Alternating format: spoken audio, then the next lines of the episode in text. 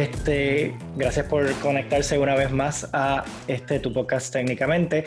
Hoy va a ser algo bien eh, especial, voy a hacer algo un poquito distinto y es que quiero hablar un poco más sobre lo que está pasando con los residentes de Puerto Rico y la falta de pago, esto quizás algunos de ustedes lo han escuchado este, venir de Jay Fonseca, algunos quizás saben de alguien que le está pasando esto.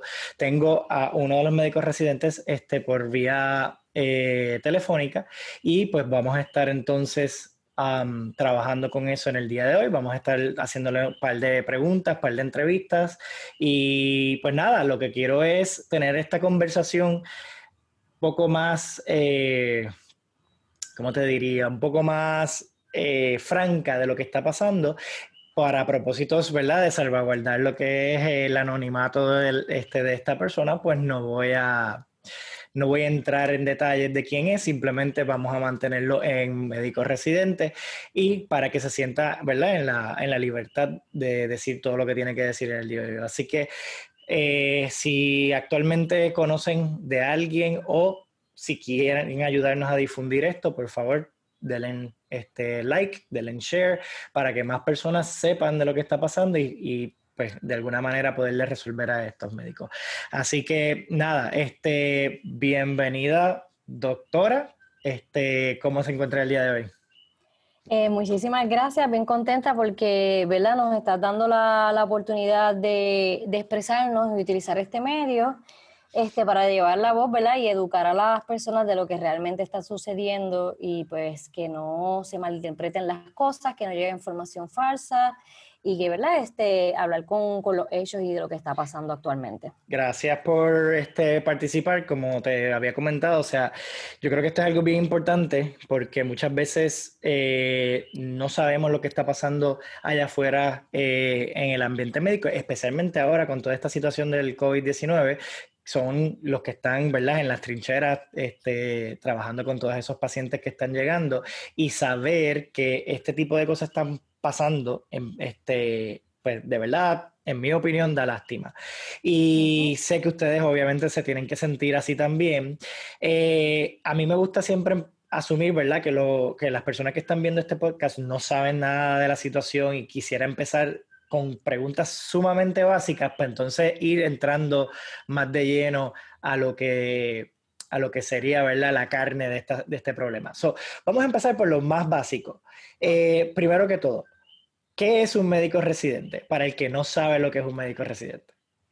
Perfecto, y qué bueno que preguntas. Pues mira, un médico residente es aquel eh, médico que luego de haber este, hecho su premédica o este bachillerato en alguna de este, otras concentraciones, como por ejemplo biología, ciencias generales, química, etcétera, hace cuatro años de medicina. Luego de esos cuatro años, años de medicina, toma sus exámenes pertinentes y luego hace una especialidad. Estas especialidades van desde tres eh, años hasta algunas que se pueden encontrar que se extienden hasta cinco, cinco, años, creo que hay alguna que otra que llega hasta siete años.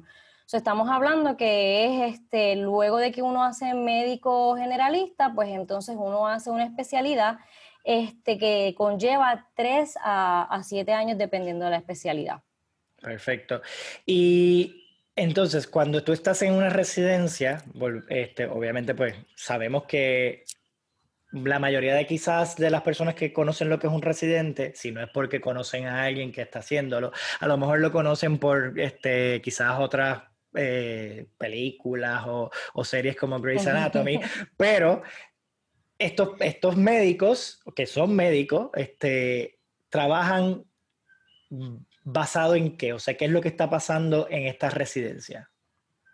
Ok, este, en esta residencia, ¿verdad? Dependiendo de la residencia en la que uno esté, el estudio, ¿sabes? El, lo que es la enseñanza, lo académico, va a girar en torno a, dicha especialidad. Por ejemplo, eh, los pediatras, pues entonces van a, abundar, ¿verdad? Este, más su entrenamiento en relación a lo que es este, la medicina pediátrica en caso de la emergencia, pues va más con lo que son las emergencias en, este, ¿verdad? lo que es la emergencia en, la patología del paciente.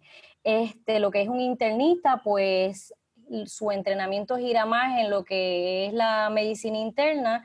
Este, y pues obviamente ellos van a pasar por ciertas rotaciones en donde van a abundar sobre cada, cada órgano y cada sistema. So que, realmente, en otras palabras, básicamente esto es pasar su entrenamiento, ya pasamos de algo general conocimientos básicos, que es la medicina, a pasar sobre algo un poco más específico dentro del campo abundante de la medicina. So, esencialmente ustedes son estudiantes eh, que obviamente pues ya tienen su eh, licencia o licencia provisional este, y están en un ambiente de básicamente de, educación, o sea, es educativo. Eh, ¿Cómo se da esto de la residencia? ¿Qué ustedes tienen que hacer para poder ser residentes? Ok, para poder, ¿verdad? Cada residencia tiene su, eh, pide ya ciertas cosas en específico para poder este, graduarnos. Ellos tienen unos requisitos, mm. este, cierta cantidad de horas que tenemos que pasarle en ciertas eh, áreas en específicas. Este, y luego de que uno pasa ese, ese entrenamiento, pues por varios años, pues hay que tomar también unos exámenes en donde ya este, nos certifican como, con esa especialidad como tal. Ok, perfecto. Y estas residencias, pues obviamente por la razón que estamos aquí, pues son, son pagas. Pero para ir este, quizás desmitificando, ¿verdad? E, esto, esto que es el, pensamiento de que una persona que se gradúa y eh, se convierte en médico, pues automáticamente lo reciben con un cheque en la mano de toma, aquí tienes más de 100 mil dólares.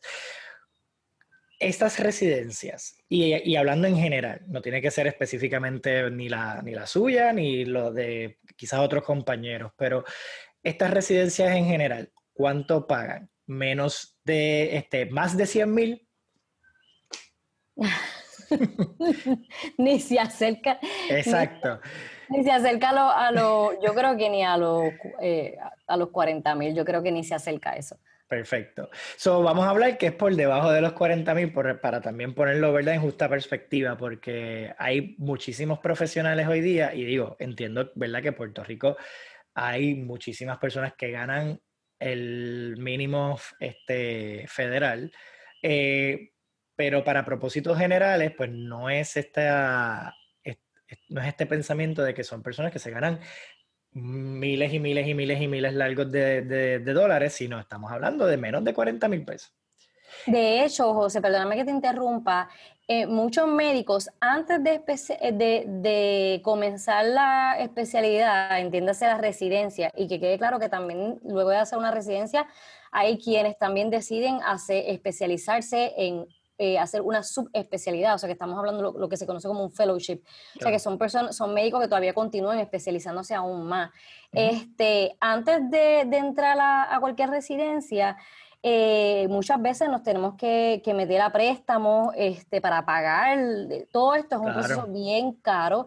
Este, el simple hecho de solicitar a un programa de residencia se pueden ir más de 600, 600 dólares, yo creo que es lo mínimo. La gente paga miles de dólares para poder aplicar, simplemente para que te den una entrevista y a veces son rechazados y ni siquiera son, les dan ninguna oportunidad de entrevista. O sea, que, que ya desde antes de comenzar una residencia ya uno está empezando con un balance negativo. Claro. Y, y, volvemos, o sea, también sin contar el hecho de que ustedes son personas que viven y compran y consumen y por lo tanto pues muchos este quizás tienen una renta que pagar, obviamente lo que se tienen que alimentar, se, tienen que llegar de alguna manera, porque en Puerto Rico el transporte público no es el mejor, así que por lo tanto muchos de ustedes tienen que tener sus carros, que tienen que pagar el carro si es que el carro este tiene algún tipo de pago, así que volvemos a lo mismo, o sea, ustedes también dependen de que se les pague para poder vivir. Correcto, sí. Así que eh, ya eso dicho, ¿verdad? Esto es lo más básico, mi gente. Esto es simplemente para que ustedes entiendan, son personas como cualquier otra que están tratando, ¿verdad?, de sobrevivir. Y obviamente no podemos descartar de que todo esto ustedes y cualquier persona, ¿verdad?, que tiene su profesión, lo hacen con miras a, ¿verdad?, un futuro, quizás ganar más dinero.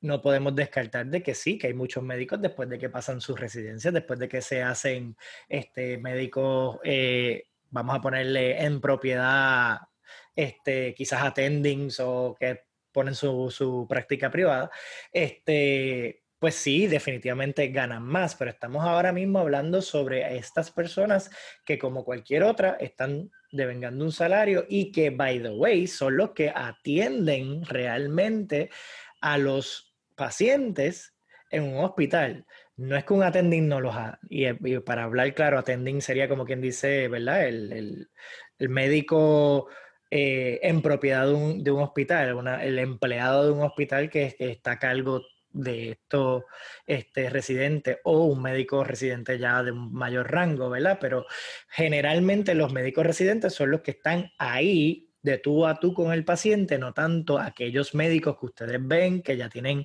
este, ¿verdad? Sus años de experiencia, que son los que el hospital de por sí contrata directamente para que le dé servicio al hospital. Este, digo, me equivoco, estoy más o menos. No, sí, sí que tiene más rango. Exacto. Eh, entonces, ¿cómo, ¿cómo ustedes llegan o cómo es este día a día dentro de lo que son los hospitales? Porque también yo creo que es importante que la persona que esté viendo esto entienda, ¿verdad? Lo que ustedes tienen que pasar y lo que están pasando hoy día con, ¿verdad? Con esto del, del COVID-19. Ok, pues mira, este, para que tengan las personas una idea, por ejemplo, eh, un residente de cirugía, sus mañanas comienzan desde las 4 de la mañana o 5 de la mañana. Llegan al hospital, pasan visita, eh, se preparan y hacen todas sus notas. Cuestión de que cuando llegue el que tenga mayor rango, entiéndase un senior o el attending, este, cuando pasen visitas, ellos poder dar toda la información, los laboratorios nuevos, este, darle un update básicamente día a día del paciente. Este, luego de eso, eh, hacen didácticas, que es, este, en otras palabras, como mini cursitos o presentaciones, o sea, ya sea para hacer un, teaching como tal, este, como unas clases. Luego de eso, eh, continúan a sala de, operaciones a ver los diferentes casos eh, y ellos son lo que actually están, están operando este, en conjunto con, su supervisor o, su attending o, aquel senior que lleve, este, tenga mayor rango. Este, luego de que una vez terminan eso, se tienen que sentar a hacer notas. Luego de eso, tienen que volver a pasar visita. Ya estamos hablando de las 5 de la tarde, 6 de la tarde. Este, luego de eso, eh, preparan su, pasan visita a, las consultas que tienen en piso, las quejas que tienen en piso, o sea, van, van recopilando toda esa, esa, esas quejas o esa información que tienen las enfermeras este, acerca de, esos pacientes. So, vienen saliendo como a las 8 de la noche para llegar a su casa, esos son algunos de ellos, siempre y cuando ellos no tengan guardia. a la vez que tengan guardia, su turno sigue hasta el otro día. Este, asimismo pasa con un médico de, medicina interna, asimismo pasa con los de pediatría, este, y así sucesivamente. Eh, los de emergencia también es lo mismo, entran y hacen turnos corridos de aproximadamente 12 horas por cuatro días corridos. Este, y así, ¿verdad? Sucesivamente, o sea, pasamos la mayoría de nuestras horas dentro del hospital. Y así mismo, como estamos dentro del hospital todas esas horas, asimismo, nos estamos exponiendo en cuanto hoy día a lo del COVID se refiere, pues estamos en constante, ¿verdad? En constante contacto directo con, este tipo de, población. ustedes hacen mucho del trabajo sucio del doctor, vamos a hablar claro, porque, y, lo, y lo estoy diciendo yo, no lo estás diciendo tú. este, no, o sea, pero lo digo con toda honestidad, conozco este, un poco, no mucho, ¿verdad? Pero conozco un poco de este mundo.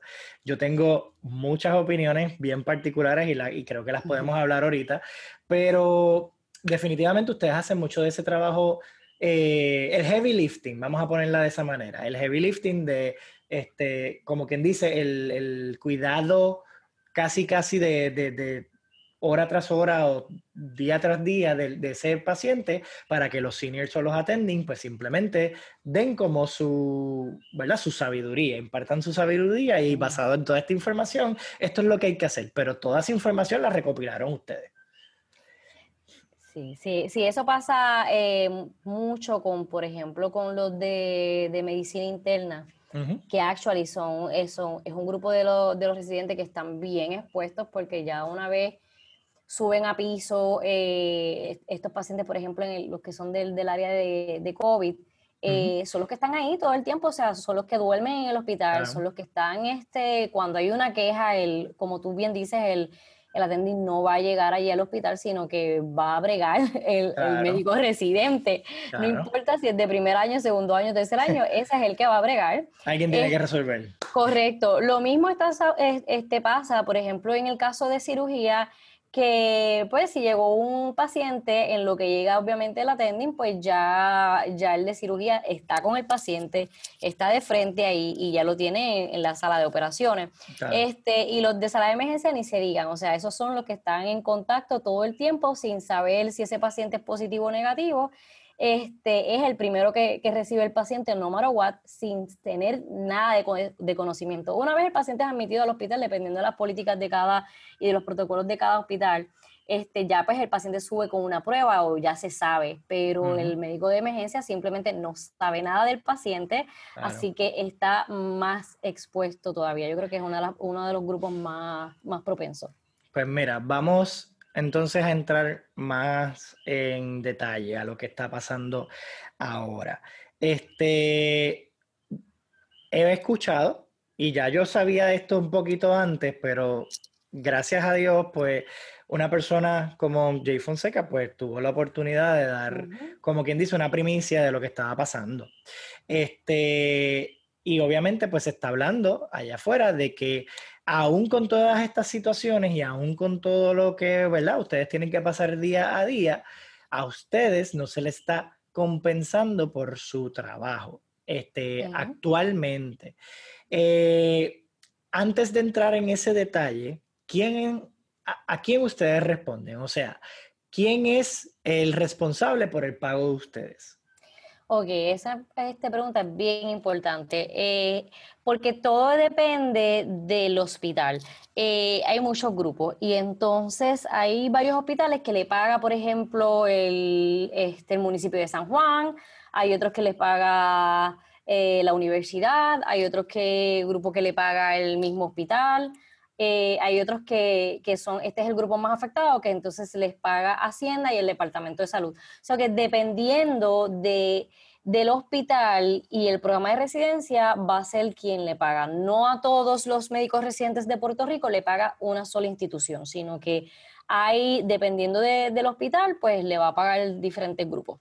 ¿Qué grupos están siendo afectados por esta situación? Los más que están siendo afectados son los del Departamento de Salud y el Departamento de Hacienda, porque es que nosotros no recibimos un cheque único, nosotros recibimos lo que se llama un estipendio este, y lo que pues nuestro sueldo del Departamento de, Salud. So para, estar claro, los otros grupos que quizás le pagan los hospitales directamente o que, por decir algo, les paga por San Juan, por, el, que mencionaste, estas personas no están pasando por esta situación. No, no se han visto afectados, correcto. So, para estar claro, Departamento de Salud y Departamento de Hacienda.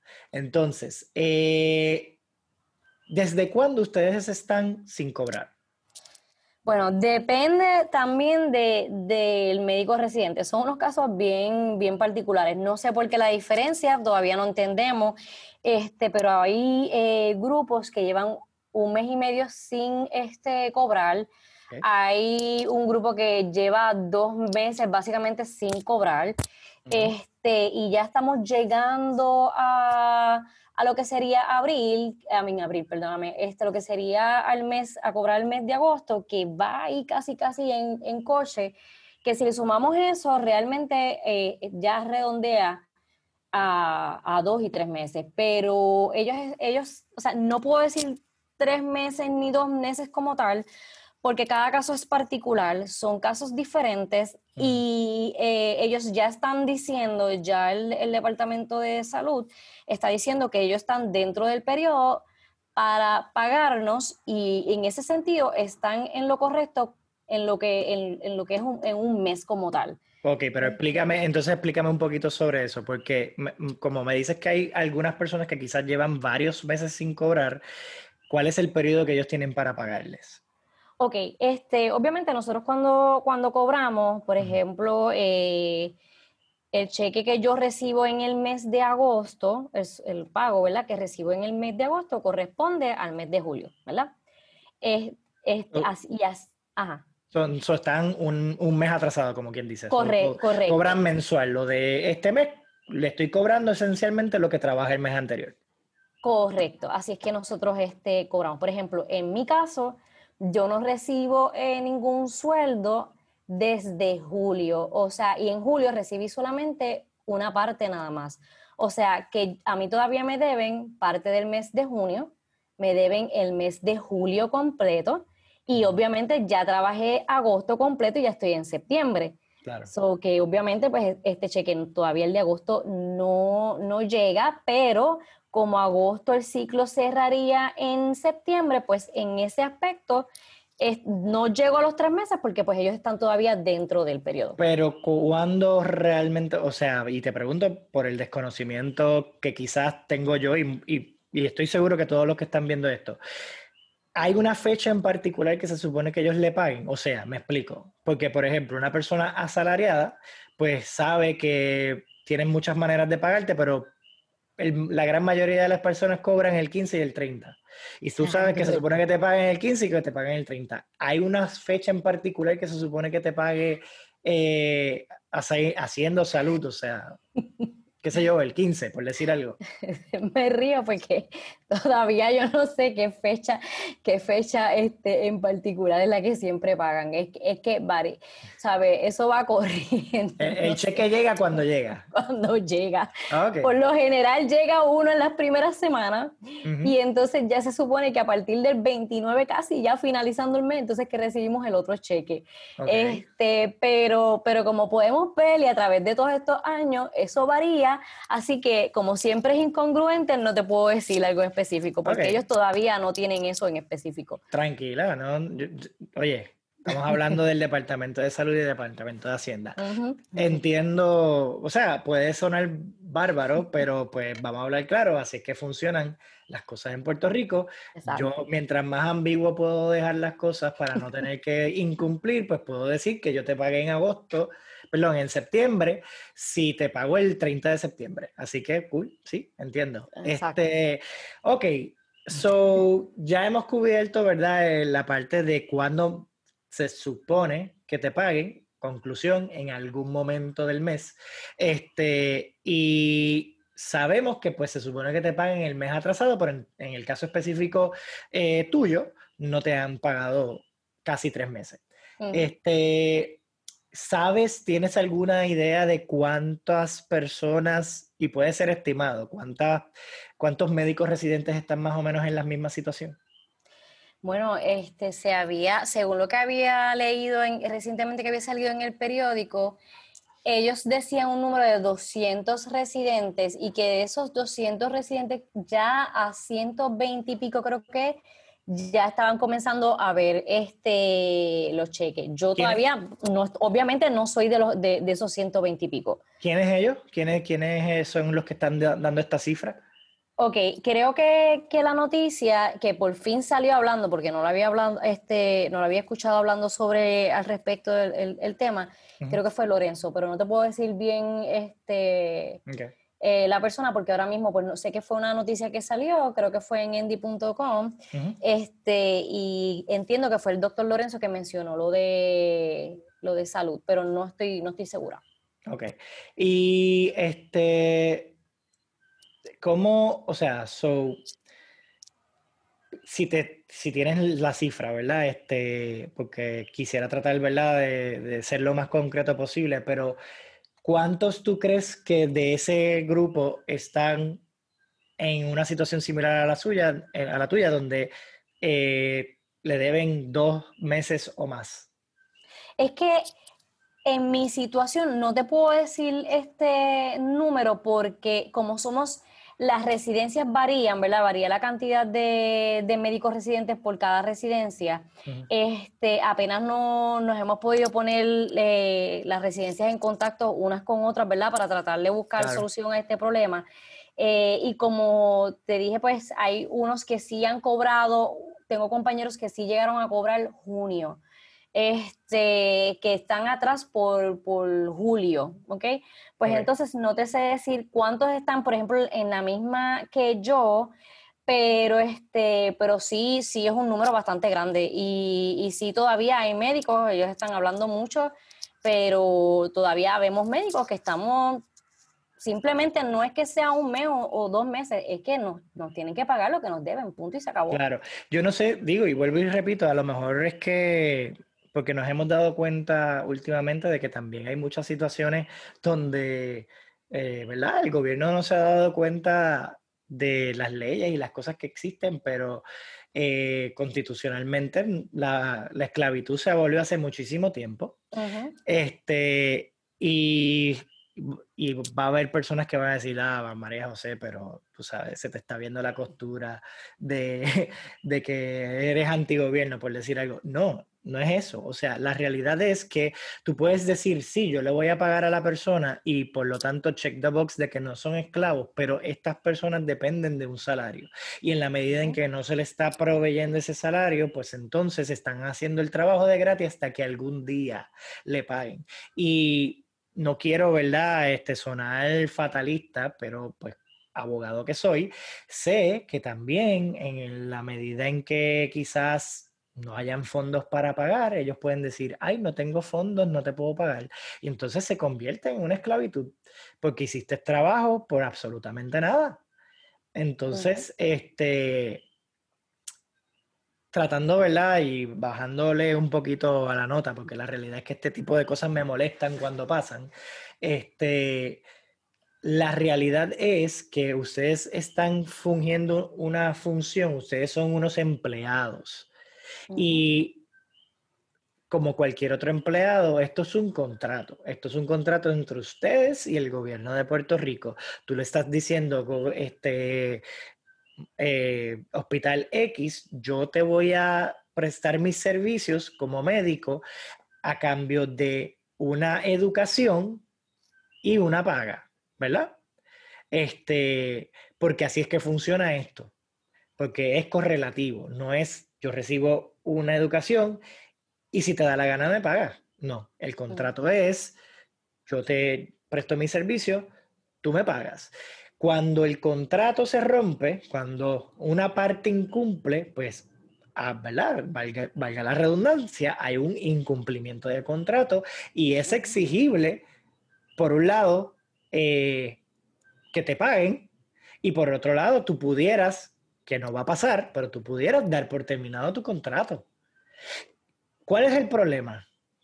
Y tú no lo dijiste, lo estoy diciendo yo, los tienen agarrados por, ya tú sabes dónde.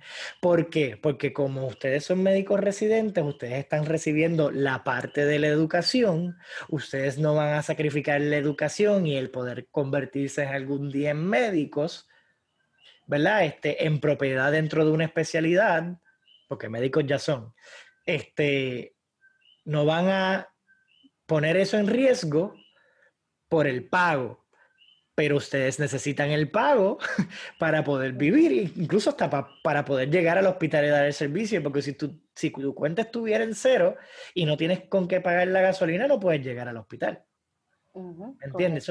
So, es hasta cierto punto un medio círculo vicioso, ¿verdad? Este, donde el pago es completamente necesario para ustedes poder brindar su servicio.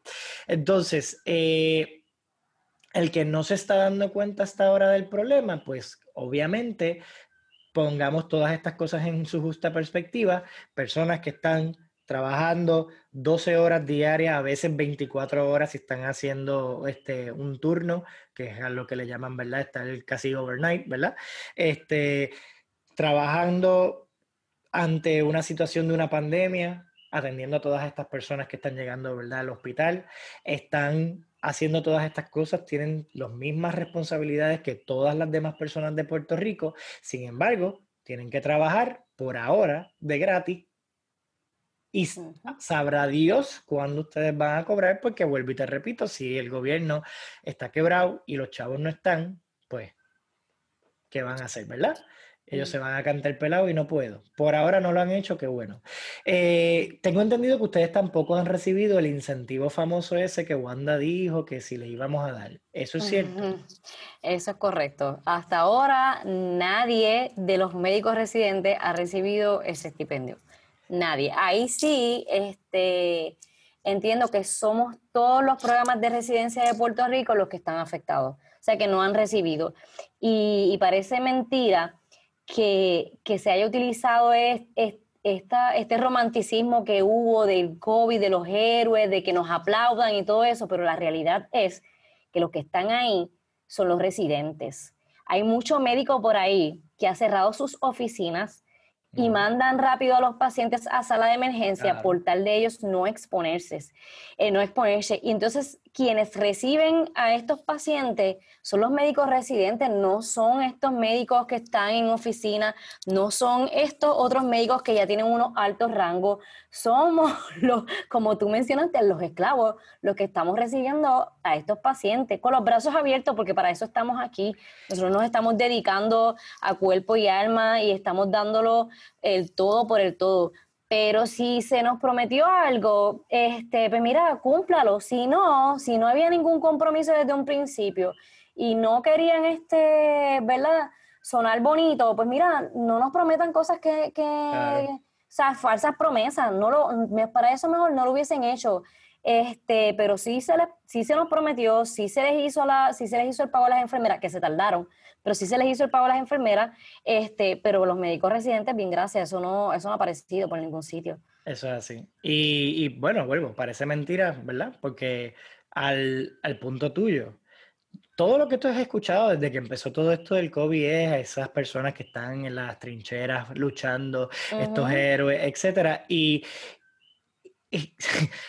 voy a tratar, voy a sonar quizás medio, medio mal, pero es la realidad también que vivimos y no podemos tapar el cielo con una mano. Honestamente los están tratando como héroes, porque por ejemplo aquellas personas que van a la guerra y regresan no reciben un buen servicio y los echan hacia un lado, o hasta cierto punto podemos decir que los están tratando como los veteranos. Si ponemos a este, ¿verdad? Este, eh, a, pensar en otro tipo de héroes, como por ejemplo lo de 911, aquellos, este, aquellas personas, eh, first responders de la policía y los, el cuerpo de bomberos, estuvieron hasta los otros días luchando por, por este, ciertos beneficios ante el Congreso de los Estados Unidos, o si venimos a ver, pues quizás los están tratando igual. O sea, y, parece mentira, volvemos, porque a, tu punto, yo, yo sé que ese no es el punto, yo sé que todo el mundo los está tratando de poner a un pedestal porque se lo merecen hasta, ¿verdad? Este, en cuanto a el trabajo que ustedes están dando en estos momentos. Pero así no se les trata. Esa no es la manera, tú sabes, volvemos, le estás poniendo en juego la, e, el vivir de una persona. Este, yo quisiera entender por qué no hay más, y yo sé la contestación, no me la tienes ni que decir, pero, pero quiero que salga de tu boca. ¿Por qué no hay más personas denunciando esto? Mira, primero, nosotros siempre estamos bien ocupados, nosotros realmente no tenemos tiempo apenas ni para dormir.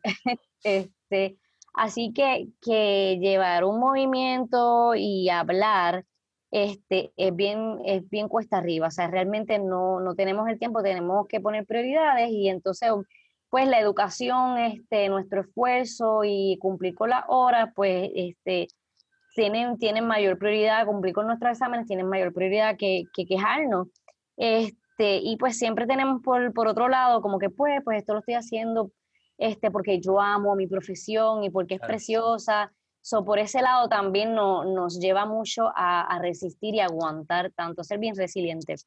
Este, y pues por último, y la más importante por la que nosotros eh, nos quedamos callados, es porque siempre hay miedo a represalias. O sea, nosotros hemos llegado aquí muchísimo, eh, desde hace muchos años, hemos invertido mucho tiempo, ¿sabes? En mi carrera ya yo llevo más de 13 años este, estudiando para, para formarme, ¿verdad? Como, como futuro profesional y así están todos mis compañeros igual que yo. Uh no queremos tirar estos 13 años por la borda por quejarnos y que de momento pues este, nos tomen represalia o pongan nuestro nombre al lado y entonces pues después no sigan poniendo piedras en el camino. de verdad que bien cuesta arriba, bien sacrificado llegar aquí y por abrir la boca y denunciar cosas que están pasando, pues uno lo piensa bastante.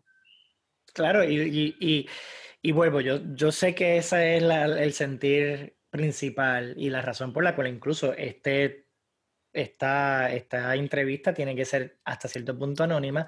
Parece mentira que ese tenga que ser el método de ustedes poder llevar su, voz este, a ser escuchada, porque la realidad es que existen numerosas este, leyes en contra de este tipo de cosas, en contra de la represalia, pero yo creo que esto se, eso, esto se da por muchas razones.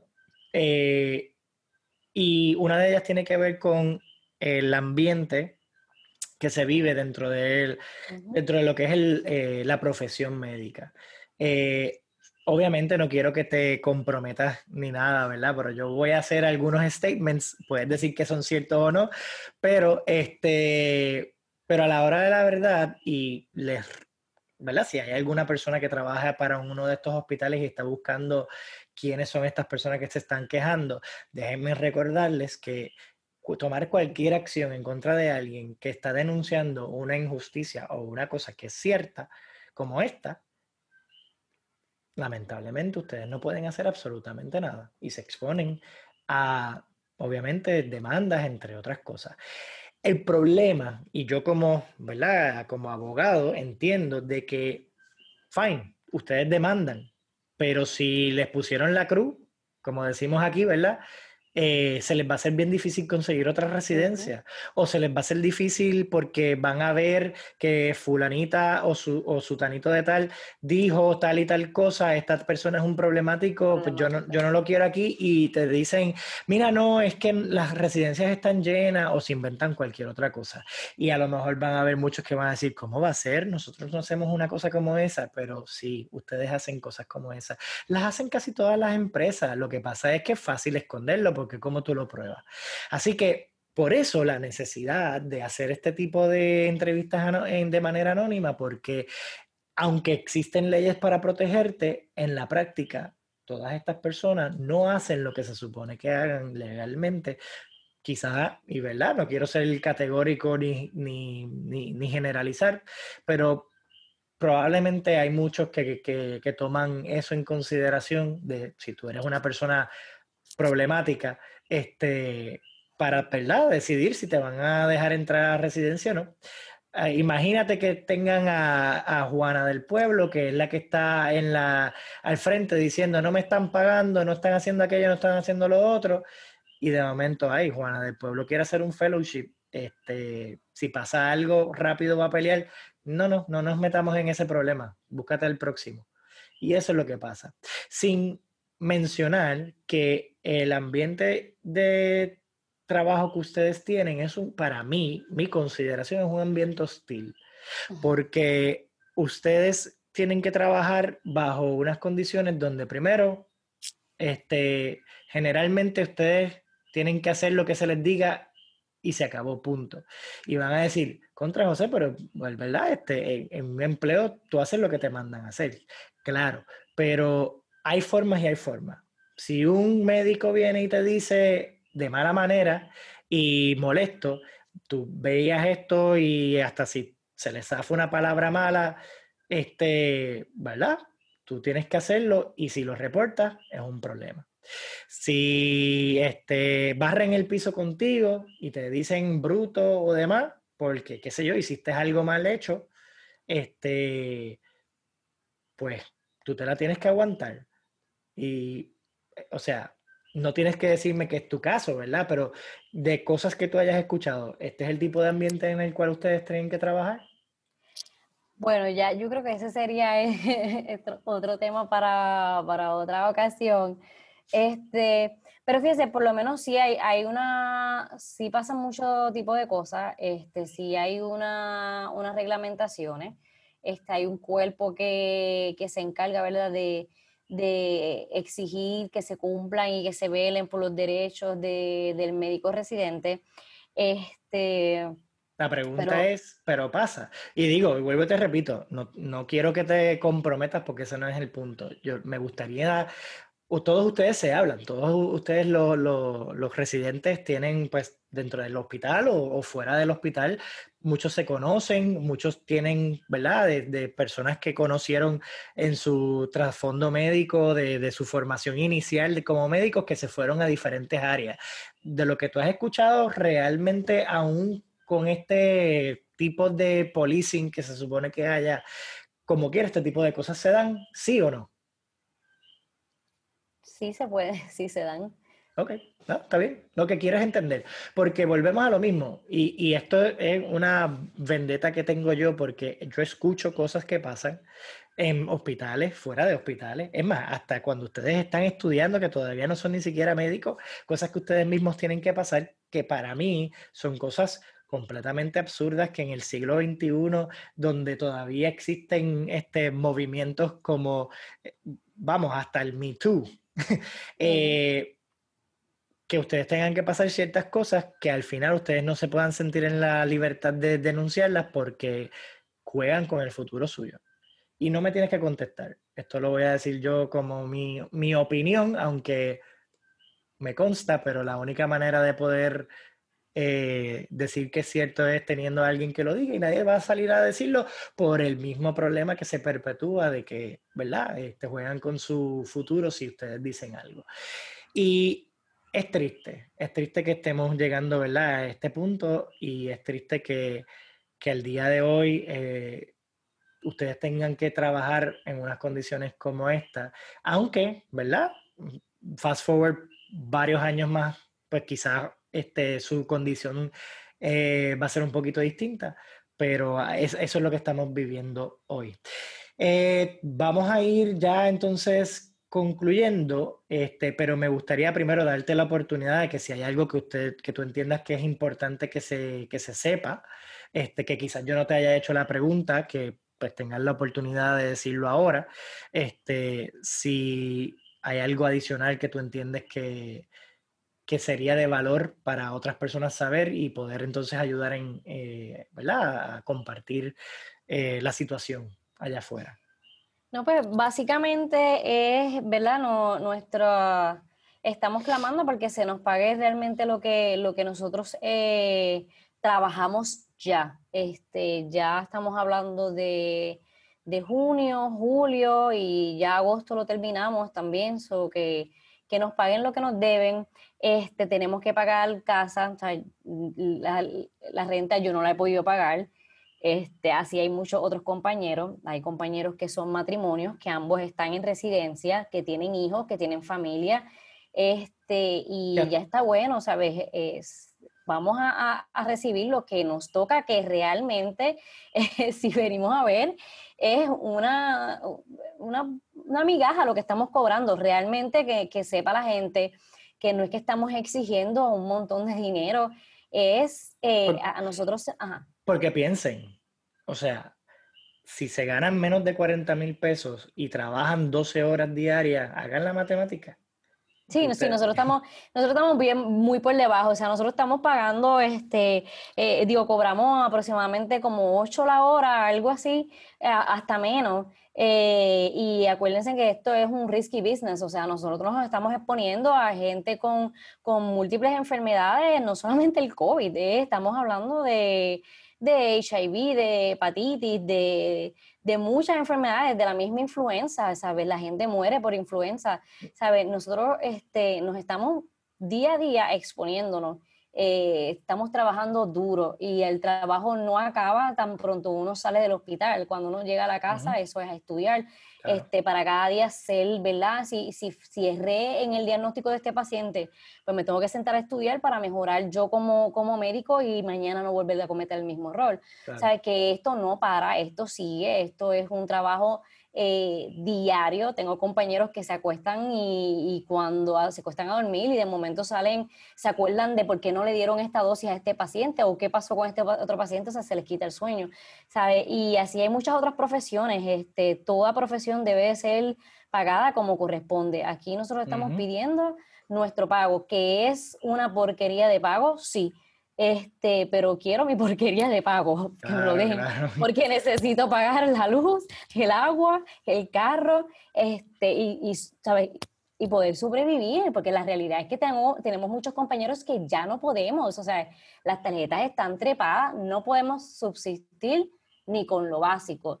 Este, y si pudiéramos aplicar para, para la tarjeta de la familia, yo creo que todos estaríamos ahora mismo este, aplicando para la, para la tarjeta de la familia este, y para la, el plan médico de la reforma, porque es que, ¿sabes? Nos siguen todos los meses, las, las, las cuentas siguen bajando, bajando sabes, el celular, la compañía celular sigue cobrando, este, la compañía del carro sigue cobrando, todo el mundo sigue cobrando, pero nosotros no hemos cobrado, sabes, que, que nos paguen lo que nos deben, yo creo que la, la, ¿verdad? el clamo es, más que justo. Este, que también se pague lo que, lo que es de Wanda, porque esos fueron unos fondos que se dieron, ¿sabes? Que, que nos paguen los fondos. Lo que molesta es, lo que más nos llena de, de molestia es ver cómo otras personas este, desparraman los chavos y hacen con los fondos federales lo que le da la gana, se roban el dinero. los de San Ignacio con el PUA. Exacto, los de San Ignacio con el PUA, Tata Charboniel con, con su chanchullo, y entonces, y nosotros no cobramos. ¿Sabes? ¿Cómo nosotros, que yo, ¿sabes? Trabajamos más de 200 horas mensuales, que en una semana, en una semana, mis compañeros y yo, o sea, hacemos más de 90 horas. Claro ¿Cómo nosotros no recibimos ese pago? este, yo entiendo que ya basta de, esta, ya, este, de, esta, eh, de esta irresponsabilidad y que estamos bregando con profesionales, o sea, no somos estudiantes, somos médicos ya, somos médicos, estamos haciendo una especialidad. Y en Puerto Rico hay una escasez de médicos, hay escasez de especialistas. O si quieren este, promover que uno se quede aquí en Puerto Rico, este, porque hacen falta médicos y buenos médicos de verdad, este, bueno, tienen que pagarle a uno y compensar a uno con lo que se supone que sea. Y eso somos nosotros. Pero hay una residencia, hay, una, hay unos transicionales que bochornosamente lo que le dan es un cheque de un dólar al año, simbólico. ¿Sabes? Estamos hablando de, de, eso, no se habla, y eso es un buen tema para, para hablarle en otra ocasión, pero, ¿sabes? ¿Cómo es posible que en pleno siglo XXI médicos que ya tienen su especialidad, que deben un montón de dinero, este, porque nosotros no cobramos bien hasta que llevamos trabajando más de tres años, este, pues como, como un médico puede cobrar un, cheque de un dólar, ¿sabe? Eso es, eso es bien, eso es ser bien insensible. Este, y eso existe y está pasando.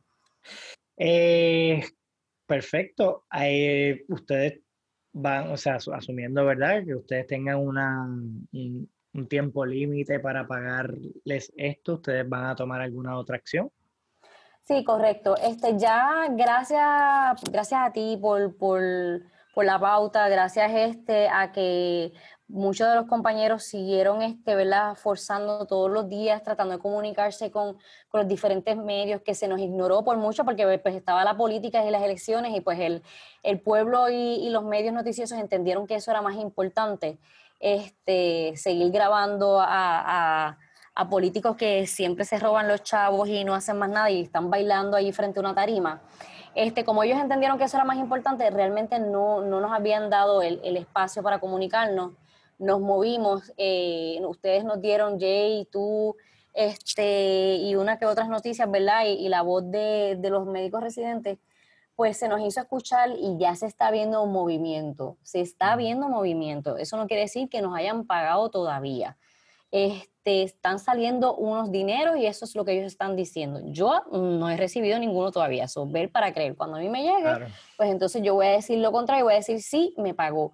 Este, y como quiera, lo que están pagando, eh, los que mi compañero han recibido, es un cheque de mil.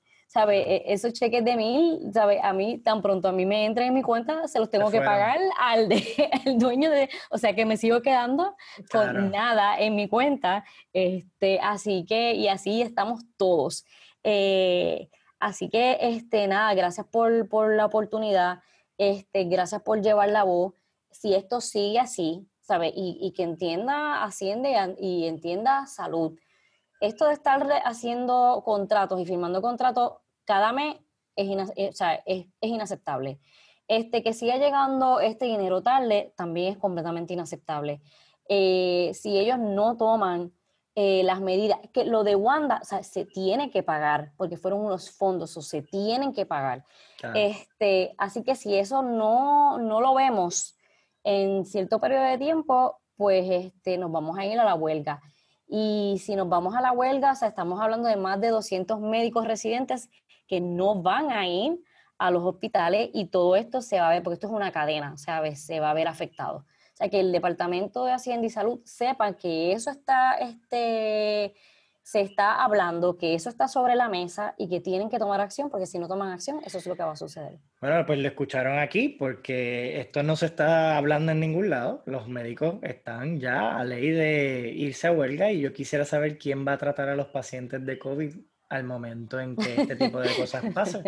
Porque la realidad, y digo, COVID porque es la situación que tenemos ahora. Si usted se parte una pierna y no puede ir a un ortopeda, va a parar en un hospital este, para que le pongan un yeso. Si usted se le cayó el nene y se le rajó la cabeza, va a ir a parar en un hospital si no, si no puede ir a, al pediatra. Así que y así van a estar muchísimos. So, lo escucharon aquí, yo esperaría, ¿verdad?, que si las personas ayudan a difundir este, este mensaje este, y le llegue a los oídos correctos, pues no tengamos que llegar a esas, pero si terminamos llegando a esas, va a haber una situación mucho más fea, va a haber mucha publicidad en, este, ¿verdad? Este, en cuanto a, a esto que está pasando y definitivamente no va a ser algo bonito este, ¿verdad? No se va a reflejar bonito en la isla.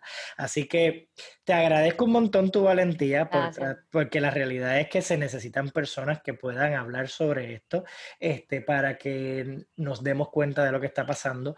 Por eso es que estas cosas a veces pasan desapercibido, pero pues definitivamente personas como tú nos ayudan a saber lo que está pasando realmente y buscar la manera de solucionarlo.